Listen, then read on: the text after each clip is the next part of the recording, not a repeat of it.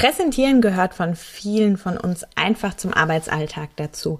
Egal ob online oder vor Ort. Vor Menschen sprechen ist nicht immer einfach, je nachdem, wie groß die Menge ist oder ob auch ein Vorgesetzter mit dabei ist. Und da sollte doch immer einfach alles reibungslos funktionieren. Gerade in Online-Meetings ist dies manchmal etwas tricky mit dem Teilen und so weiter. Daher schauen wir uns heute Tipps zum erfolgreichen Präsentieren einmal genauer an. Herzlich willkommen zu Nubo Radio, dem Office 365 Podcast für Unternehmen und Cloudworker. Einmal in der Woche gibt es hier Tipps, Tricks, Use Cases, Tool Updates und spannende Interviews aus der Praxis für die Praxis. Und jetzt viel Spaß bei einer neuen Episode. Hallo und herzlich willkommen zu einer neuen Folge Nubo Radio.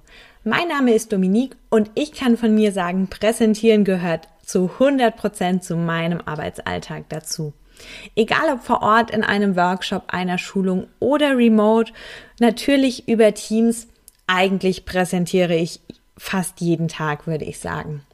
Und natürlich ist es gerade remote am Anfang vielleicht etwas ungewohnt, wenn man es nicht so oft macht mit dem ganzen Teilen und was teile ich wann. Wie kann ich die Präsentation vorbereiten? Was passiert, wenn ich vielleicht nur einen Bildschirm habe? Und, und, und. Und daher haben wir uns überlegt, wir möchten euch einmal Tipps zum Präsentieren mitgeben. Von der Vorbereitung über die Durchführung natürlich. Und das Ganze startet auch schon mit der Vorbereitung.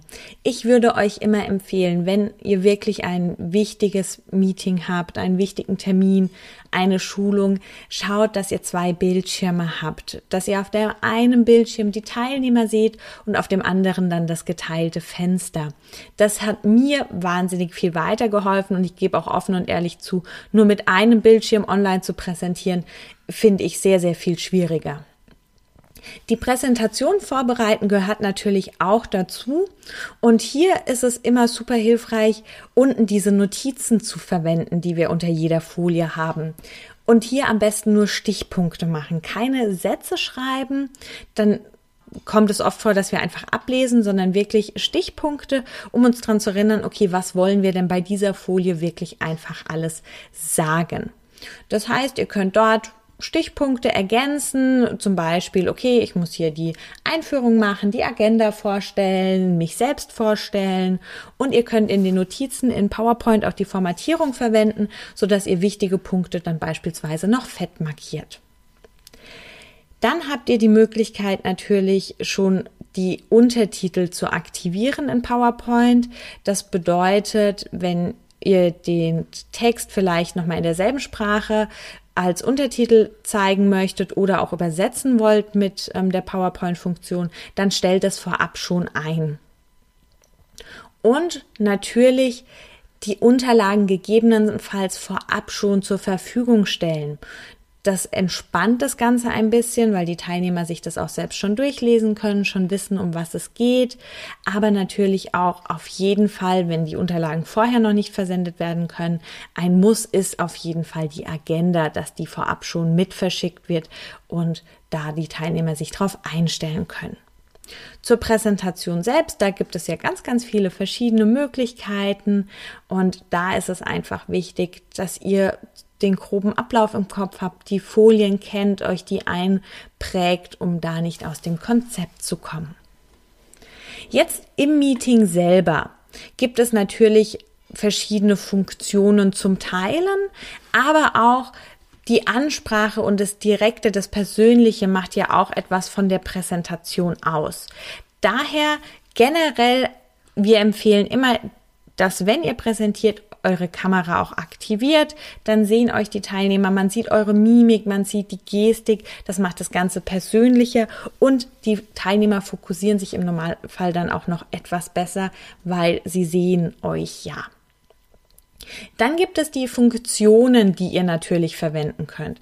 Also das Spotlight auf euch setzen, alle Teilnehmer stumm schalten, sodass euch keiner ähm, unterbricht. Erklären, dass man die Hand heben soll bei einer Frage, die Reaktionen vorstellen, dass jeder diese auch nutzen kann, den Chat zeigen, wenn Teilnehmer ähm, dabei sind, die Teams vielleicht noch nicht genutzt haben, dann teilt euren Bildschirm und zeigt all diese Funktionen, wo es geht. Erklärt auch, wo man gegebenenfalls ähm, in den Geräteeinstellungen überprüfen kann, wenn das Headset nicht funktioniert. Wichtiger Tipp, testet euer Headset im Vorhinein, dass auch das funktioniert. Das sind so die Rahmenbedingungen. Und jetzt geht es natürlich darum, okay, wie teile ich denn überhaupt was und wann? Es gibt ja wahnsinnig viele Möglichkeiten in Teams, was zu teilen. Und je nach Anwendungsfall ist hier eine Möglichkeit vielleicht etwas besser zu handhaben wie die andere. Beispielsweise, wenn wir nur eine Präsentation teilen möchten, das heißt wirklich eine PowerPoint, da ist der ganze Inhalt. Wir brauchen ansonsten keine anderen Fenster auf unserem Rechner zu zeigen. Dann bietet sich an, auf jeden Fall den PowerPoint Live Modus zu verwenden. Das bedeutet, wir teilen unseren Bildschirm und wählen dann direkt die PowerPoint zum Teilen aus. Das hat den Vorteil, dass wir selbst uns durch die PowerPoint dann auch klicken können und unsere Notizen an der Seite sehen. Wir sehen weiterhin auch oben den Chat und so und klicken direkt im Teams-Fenster durch die Präsentation durch. Wir können jetzt aktivieren, dass Teilnehmer sich auch in ihrem eigenen Tempo durch die Folien klicken können oder wir können das Ganze auch sperren, sodass wir da durchklicken. Ganz neu ist übrigens jetzt hier für die Teilnehmer auch die Funktion, sich die Folien direkt übersetzen zu lassen. Das heißt, jeder Teilnehmer kann den Text, der wirklich als Text auf der Folie ist, über drei Punkte sich in eine von 19 Sprachen übersetzen lassen. Das muss aber der Teilnehmer selbst dann für sich einstellen. Wir möchten nicht nur eine Präsentation, sondern auch weitere Fenster oder Tools auf unserem Rechner zeigen. Das ist tatsächlich ein Anwendungsfall, den ich sehr häufig habe in meinen Schulungen, weil ich meistens mit einer Präsentation starte und dann in die verschiedenen Tools springe. Hier ist es natürlich, wir könnten immer teilen, entteilen, teilen, entteilen, aber gerade in einem Workshop finde ich, bringt dies immer sehr viel Unruhe rein. Daher teile ich meistens einfach meinen Bildschirm. Da ist es aber ganz wichtig, das funktioniert am besten, wenn man zwei Bildschirme hat, weil ich auf dem einen dann einfach das Teams-Fenster habe und den anderen Bildschirm dann teile und dort die jeweiligen Tools aufrufen kann. Dafür wählt einfach im Teilenfenster einen der Bildschirme aus.